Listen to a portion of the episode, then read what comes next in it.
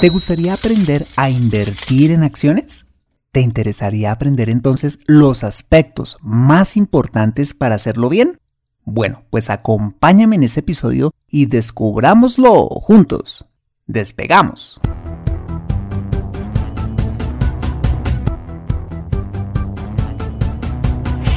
Bienvenido a Consejo Financiero, el podcast de finanzas personales donde aprenderás a manejar inteligentemente tu dinero, salir de deudas, tomar buenas decisiones financieras y alcanzar una prosperidad sólida y duradera. Consejo Financiero son finanzas personales prácticas para gente como tú que desean transformar su futuro financiero. Bienvenido a bordo.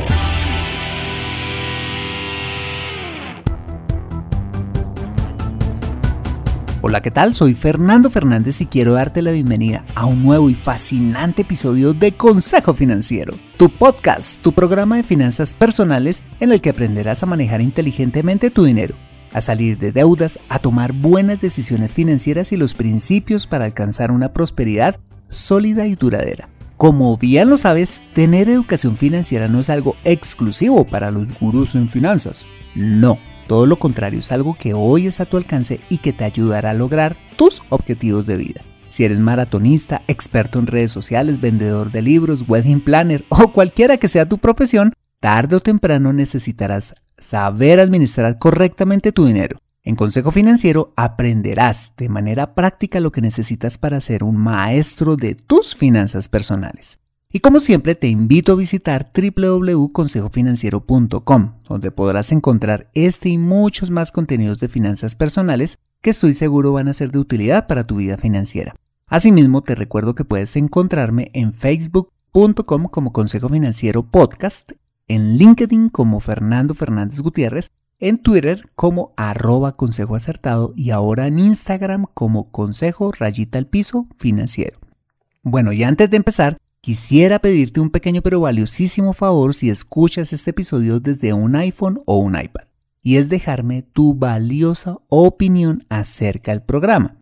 Esto lo puedes hacer al entrar a Consejo Financiero a través de la aplicación podcast de tu dispositivo y bajar hasta calificaciones y reseñas y dejarme tu opinión dando clic en escribir reseña. Como sabes, esto me ayudará un montón para posicionar aún más el programa y de esta manera poder llegar a muchas más personas. Por adelantado y como siempre, mil gracias por tu ayuda. Bueno, y ahora sí, empecemos con el episodio de hoy. Bienvenidos a bordo.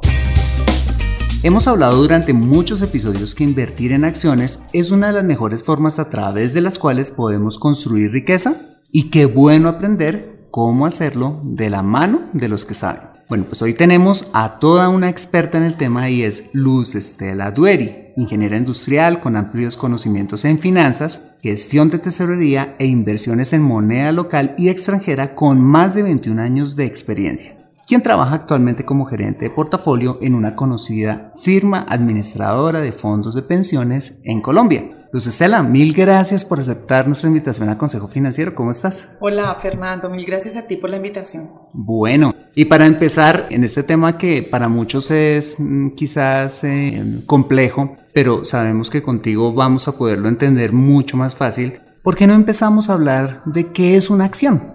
Pues mira, si estamos hablando de las acciones listadas en bolsa, que es la que nos permiten hacer inversiones directamente, son títulos valores. Esto es, digamos, la característica principal de las acciones es que sean títulos valores y sean reconocidos como tales bajo la supervisión que hay de la superfinanciera, debido a que si están reconocidos como títulos, existe una cantidad de controles sobre las empresas que los emiten, eh, información que se debe entregar al mercado. El, el caso diferente sería invertir en acciones de empresas que no están listadas, ya es un tema de una negociación bilateral entre dos personas que forman parte, pero ahí no está toda esta infraestructura que hay dentro del mercado. Las acciones son títulos valores que te dan derecho a una parte del capital de la empresa, es decir, te convierten en accionista de la empresa con todos los beneficios que tiene esto, que básicamente ¿Qué es lo que estás buscando? Pues que te entreguen rentabilidad de las utilidades de la empresa, del negocio que hace la empresa básicamente. Entonces, eso básicamente es una acción. Ah, ok. O sea que de alguna manera cuando yo invierto en acciones me hago socio de una partecita de la empresa. Definitivamente eres socio. si compras una acción de Ecopetrol, te vuelves socio de Ecopetrol. Tienes el riesgo de todos los riesgos que toma el negocio, tienes el beneficio de todos los beneficios que toma el negocio a nivel de la empresa o a nivel macro que afecta en la empresa.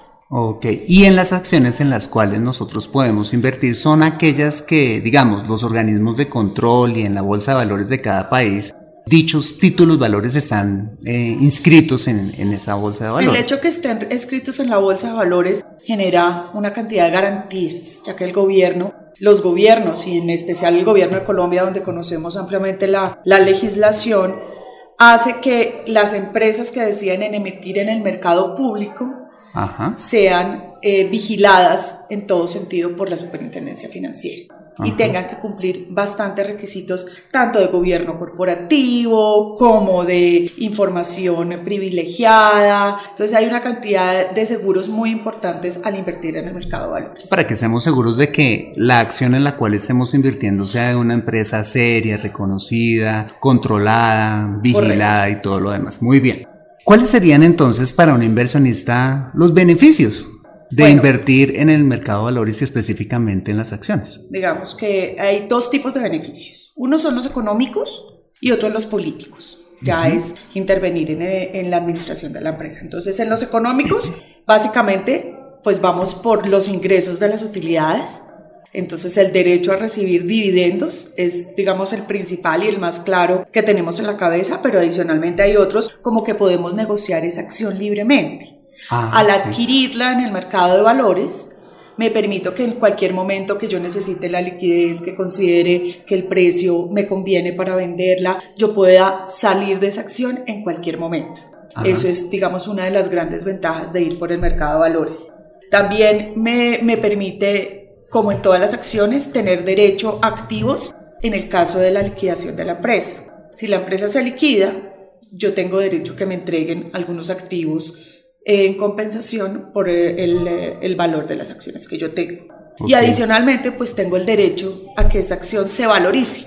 No solo me entregue dividendos, sino su precio suba o baje, y ese es el gran riesgo de las acciones, pero digamos que en el tiempo y con la expectativa en general que hay sobre las acciones, una de las principales cosas que uno espera es una valorización, porque entonces uno lo que dice es las empresas siempre buscan crecer, las empresas siempre buscan tener más utilidades y en ese orden de ideas el valor de la empresa en el tiempo debería tender a crecer. Entonces la valorización de la acción también es un derecho que tiene el, el dueño, el accionista, que es cualquier persona natural o jurídica que tenga en su poder esa acción. Exactamente, entonces derechos económicos, que son la valorización, derechos políticos. Y de los políticos, eh, que es el segundo pues, tema de los derechos, es eh, un derecho es participar en las asambleas o hacer revisión de los libros de la empresa. Ah, Uno como accionista puede. solicitar por medio del canal eh, determinado por cada empresa o por la misma bolsa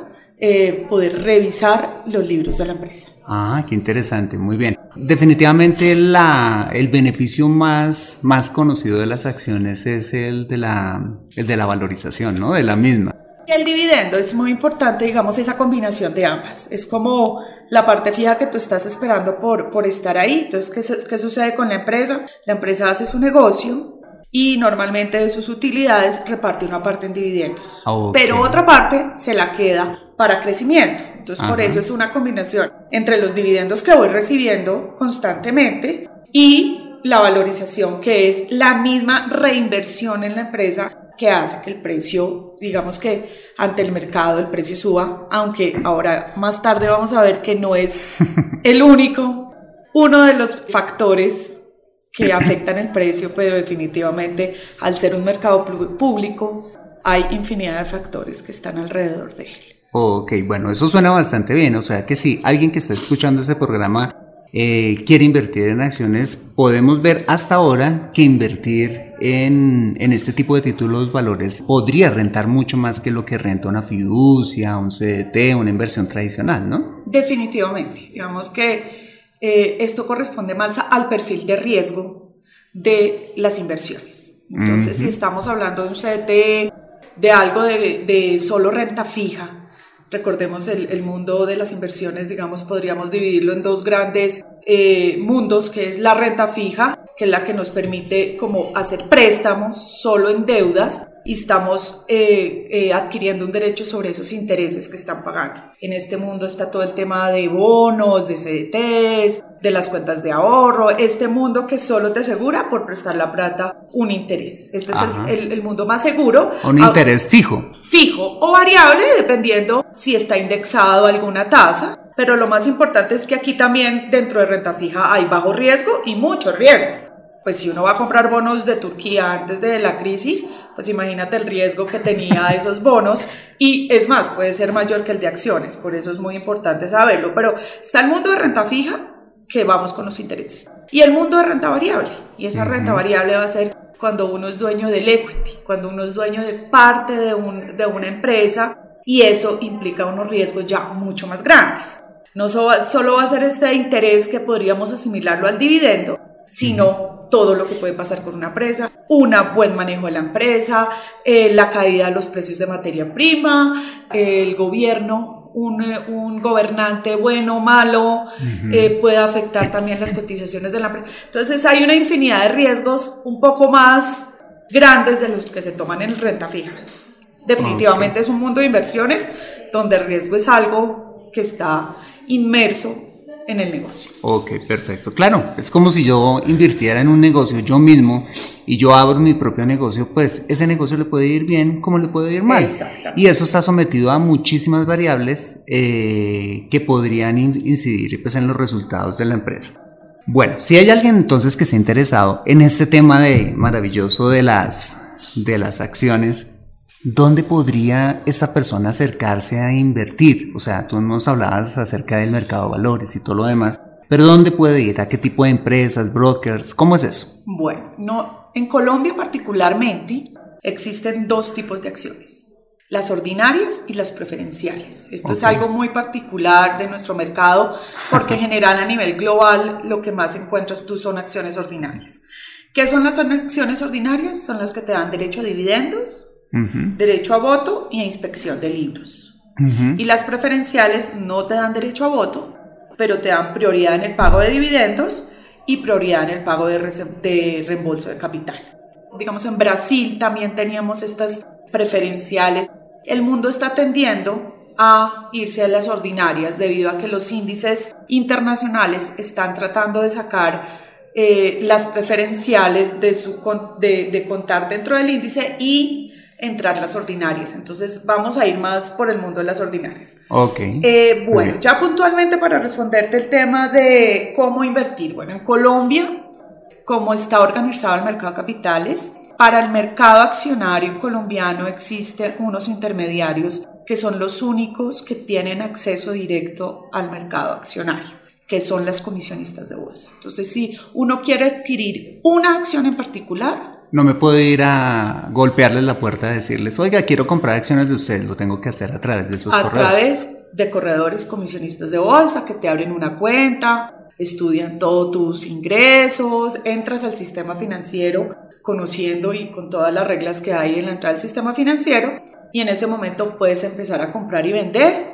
eh, acciones en el mercado de valores. Estas acciones son desmaterializadas, es decir, no te entregan un papel por la acción como antiguamente sí, sí se hacía. Esto no siempre fue desmaterializado, es decir, que hay un custodio, hay una persona que te guarda a ti las acciones y te entrega un certificado de, que, eso está ya guardado. y que es tuyo. Y está bajo tu nombre, bajo tu cédula y es una acción de una empresa en particular. Ok. A nivel internacional tenemos también mil brokers pero pues imagínate uno de colombiano entrando y tratando de entrar a un mundo, entonces te puedes encontrar seguramente con cosas muy buenas, como con cosas muy costosas, y no vas a poder saber la diferencia de eso porque uno como persona natural no es fácil entrar a, a dirimir. Entonces la legislación colombiana eh, para precisamente cuidar a los colombianos y evitar que lleguen ofertas buenas de buena intención y de mala intención hizo que para que un extranjero pueda ofrecer sus servicios, un broker extranjero, tiene que entrar por medio de una comisionista de bolsa también. Ellos ah, tienen unos contratos que se llaman contratos de corresponsalía, que les permiten decir cómo es ese gente de afuera para ofrecerte las acciones. Es una gente que ellos estudian, que conocen, que conocen la solvencia, que han negociado tarifas para que no sean tan costosas. Entonces, de alguna manera te da una seguridad importante no irte solo, poner un clic en internet y abrir una cuenta con no sé, sabes quién, si tu plata va a regresar o no va a regresar, sino pues hay unos conductos y el gobierno pues trata de, cuidar a la gente. Ah, Entonces, eso es en el mercado local y en el mercado internacional. ¿Qué cuenta, digamos, qué piensas de estas eh, muy cada vez más eh, frecuentes opciones de e-trading, ¿sí? En las que te ofrecen que puedes invertir en el mercado internacional y ese tipo de cosas. ¿Cómo pues ves eso? Yo la verdad te digo, y, y adelantándome un poco más, es para poder invertir una acción, no solo tienes que tener amplios conocimientos financieros, tienes que tener una dedicación generalmente los que invierten en acciones tienen equipos de personas que se dedican a analizar las cifras de la empresa, el mercado en que se mueve, el comportamiento de, de las finanzas, del negocio, eh, la comparación de esa empresa con otra empresa que haga lo mismo, eh, las fuentes de ingresos a nivel micro, pero a nivel macro estudian todas las cosas a nivel macro que esté pasando que puedan afectar la empresa. Entonces, si tú me preguntas, tomar un riesgo de comprar una acción solita determinada es muy alto. Porque primero te pudiste equivocar en el análisis y segundo puede ser el sector o la empresa a la que le cayó una noticia negativa y tú pierdas bastante capital porque tienes demasiado concentrado el riesgo. Entonces, yo siempre, y lo hago personalmente, yo no invierto en acciones particulares, yo invierto en fondos de acciones. Normalmente estos fondos están administrados por grandes equipos de personas que hacen, y es su trabajo, su dedicación 100% de análisis particular de todas las empresas y compones portafolios de inversión que te permiten tener diversificación por número de acciones que tengas, de sectores. Entonces, de alguna manera, ese gran riesgo que hay en el mundo de acciones se puede ir mitigando en la medida que tú tengas diversificación en los portafolios. Y esos fondos hoy en el mercado los encuentras en muchos actores. Están en comisionistas de bolsa que tienen fondos que ofrecen, están en fiduciarias, están en fondos de pensiones. En realidad, en una cantidad de, de intermediarios del mercado te permiten acceder a portafolios de inversión que a su misma vez están vigilados por la superintendencia, tienen, digamos, una cantidad de infraestructura detrás, que, detrás que les permite ofrecer como esa tranquilidad de diversificación.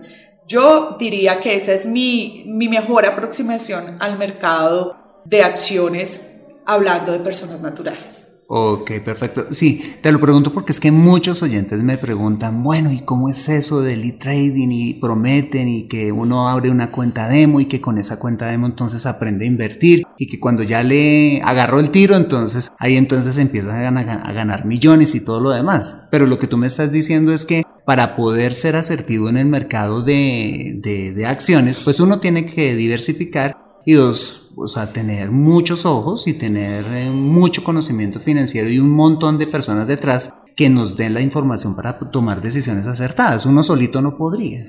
Pues realmente te digo, yo llevo 20 años en este mercado, eh, he pasado por todas las etapas y todas las modas y todas las cosas y no te niego pues que hay gente exitosa en el tema de trading que se dedica mucho pues a análisis gráfico, eh, dedicación exclusiva, pero personalmente lo que he visto es que eso viene por modas. Entonces, en una época todos estamos viendo cierto tipo de análisis, otros otro, pero realmente lo que yo he visto que es exitoso es la conformación de equipos de trabajo importantes. Primero, donde haya otras opiniones diferentes a las tuyas.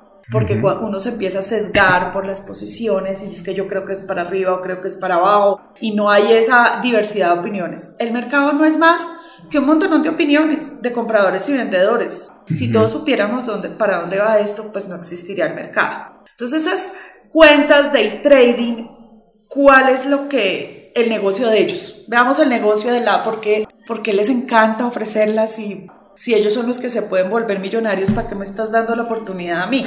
¿Cierto? Sí, como muchos negocios. Básicamente ellos, el negocio de ellos es el spread que de los precios que hacen para personas naturales o para el retail con respecto al mercado. Ese es su negocio, ellos no toman riesgo. El riesgo lo tomas tú. Entonces, de alguna manera, lo que están haciendo es métase un riesgo que usted no conoce, que usted no tiene la capacidad completa de manejar, pero como le estoy dando acceso, eh, venga, digamos, lo antojo un poco de ese mundo de venga, compre, venda, claro, no gana y está en la gloria, pero cuando pierde también es un tema muy complicado. Entonces, yo creo que para el tema de inversiones hay que ser más cauto, no en, el perfil de invertir, porque uno puede ser muy arriesgado e invertir en acciones, pero sí tiene que ser más inteligente en el tema de dónde pongo mi dinero y a qué me voy a dedicar a hacer con ese dinero. Exactamente. Bueno, muy bien. Bueno, listo. ¿Qué cosas debería tener entonces cualquiera de, los, de las personas que escuchan este programa? Mm, ¿Qué cosas debería tener en cuenta para, para invertir en este mundo de las acciones? Pues como te digo, si va a invertir en acciones particulares, un conocimiento profundo, tiempo, gente que le ayude para ver si es la acción correcta. Si no, lo que tienes que encontrar son los buenos gestores. Ok, cuéntame un poquito acerca de eso. ¿Quiénes son los buenos gestores? Conoces un fondo, miras cómo le ha ido al fondo con respecto al índice. Por ejemplo, un fondo de acciones Colombia. Entonces uno va y lo compara. Hay dos tipos de fondos. Los fondos que siguen el índice solamente o hay fondos que tienen personas que van y toman apuestas con el índice con el objetivo de ganar más. Entonces el Colcap sube 1%, el objetivo de ese fondo es subir 1.20, 1.30, 1.50, tomando ciertas apuestas diferenciales. Entonces la labor de uno cuando uno va es por lo menos conocer las ofertas de mercado. Yo, cuáles son los fondos en los que puedo invertir y a cuál le va mejor comparado con el comportamiento del mercado, dependiendo del riesgo que yo quiera tomar. Entonces, no, a mí me encantan las acciones Colombia porque el presidente es súper bueno y pienso que va a haber crecimiento y además las tasas de interés están bajitas, entonces a las empresas les bajaron el impuesto de renta, entonces no, esto va a ser la maravilla. Entonces, voy y busco cuáles son los fondos que hay disponibles en el mercado y miro a ver cuál es la entidad que tiene ese fondo y pues soy cliente de esa entidad e invierto en ese fondo. Yo creo que es la manera más juiciosa de invertir en el mercado de acciones. Ah, ok, pero entonces eso significa, digamos, para una persona que, que su área de conocimiento no son las finanzas y mucho menos el tema de, del mercado de valores, ¿qué le aconsejarías a esa persona? Bueno, listo, eh, es averiguar aquellas instituciones o brokers o bueno, eh, entidades serias eh, en cada país en las cuales poder eh, averiguar cuáles son los mejores fondos. Pero entonces eso quiere decir que es muy importante, si no tengo el conocimiento, de tener la asesoría de un buen profesional en ese sentido, ¿no? Definitivamente, definitivamente porque esto hay de todo. Es, hay cosas impresionantes y uno no entiende cómo ofrecen rentabilidades, ofrecen unos riesgos que no son claros y es muy importante que haya un asesor y sobre todo que haya una entidad que respalde esa asesoría. Es muy importante porque como te digo, yo te puedo vender un fondo y decirte esto es la maravilla, la octava maravilla y no, mejor dicho, nunca vas a perder, esto es y, definitivamente hay que tener como esa capacidad de conocer un poco más del mercado. En Colombia tenemos una ventaja muy importante y es que todos estos intermediarios que manejan todos estos fondos, todo tiene que ser información pública. Todo está en Internet.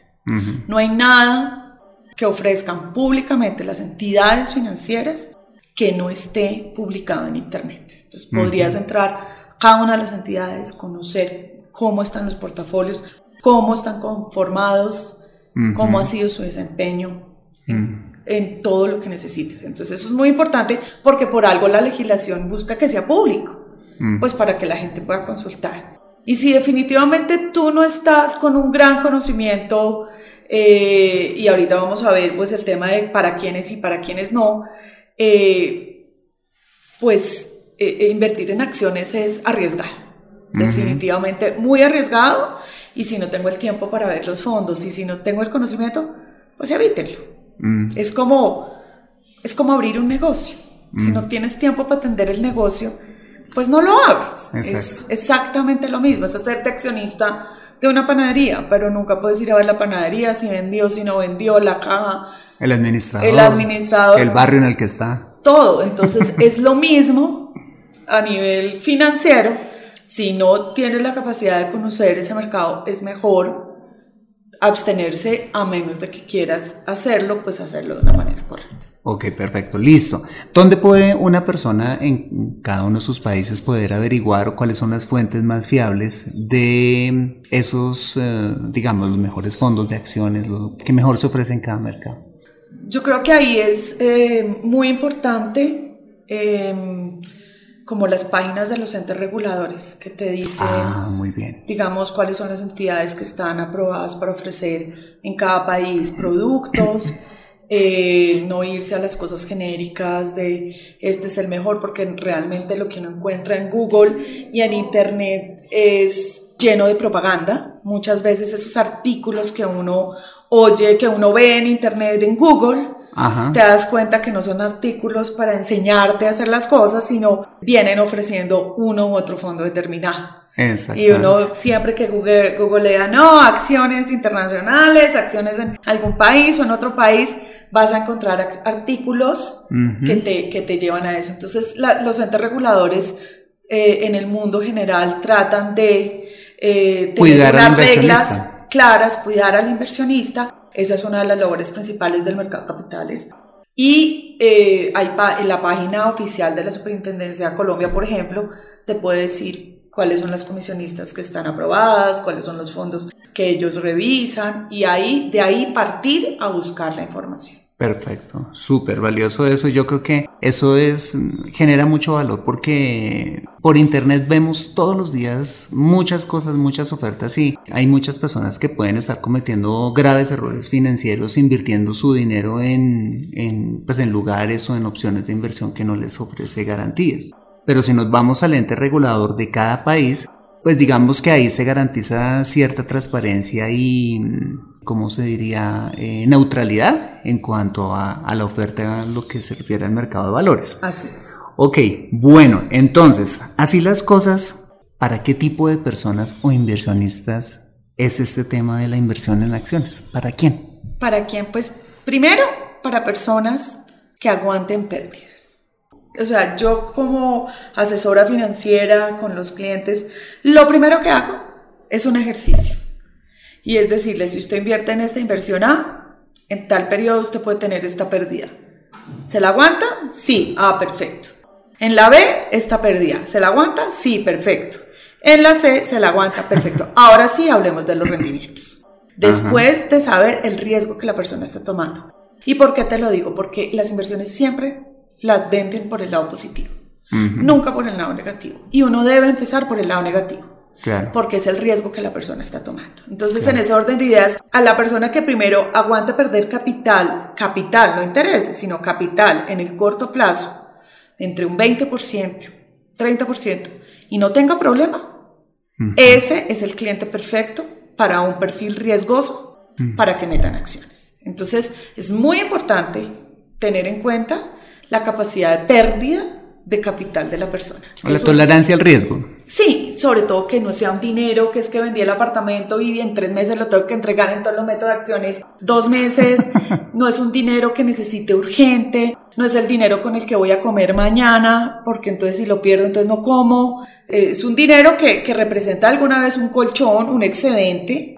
que no te va a afectar tu calidad de vida si deja de estar allí. Sí, no, Entonces, no el cumplimiento de otro objetivo y financiero. nunca, y nunca, por nada del mundo, endeudarse para entrar en acciones. Ok. Ay, yo te lo digo y esto parece, uy, no, ¿cómo se le ocurre? Con...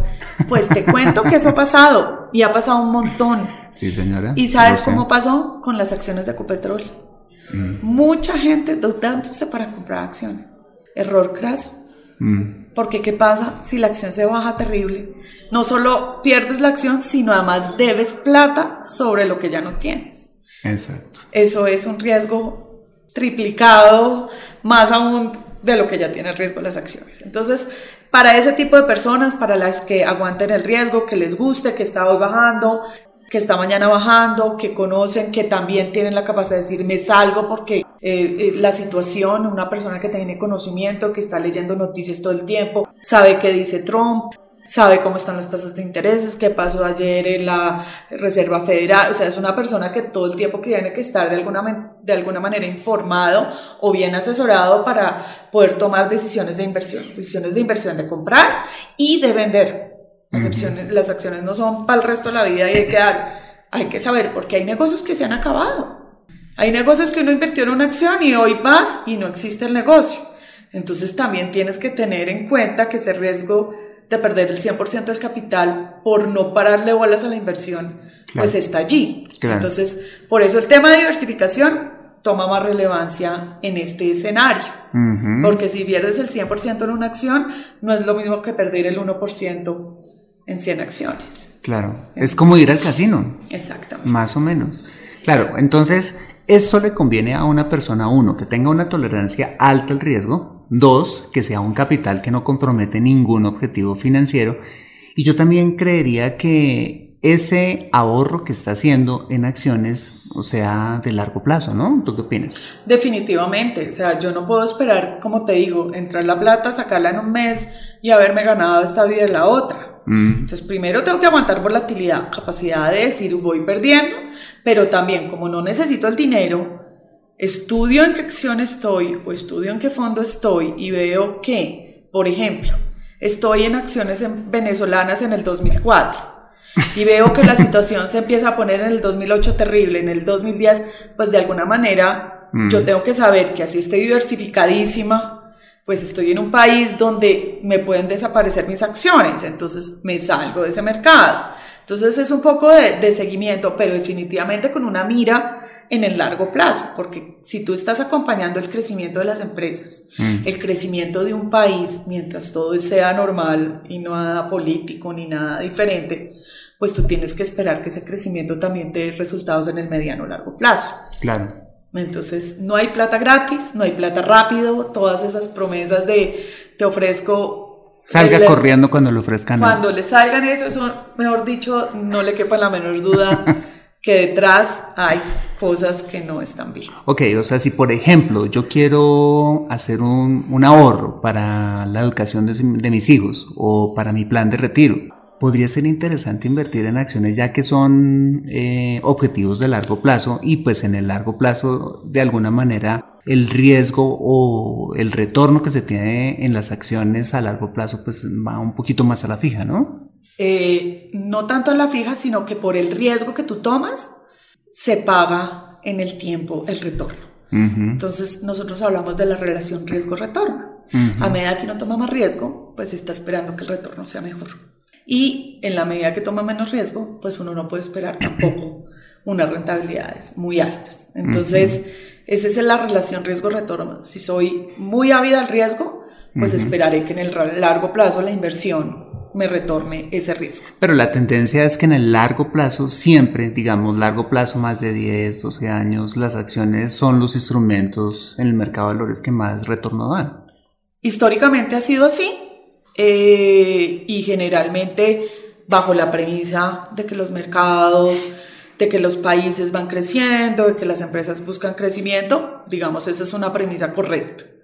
Pero futuro, tú no lo sabes y hay que estar muy pendientes. Un, un Trump que nos está volviendo medio locos a todos, pues tenemos que estar analizando cómo va a afectar la guerra comercial, qué va a pasar con el crecimiento de los países, vamos a ver si las acciones van a seguir siendo esa maravilla o de pronto sea más bien un tiempo de retirarse.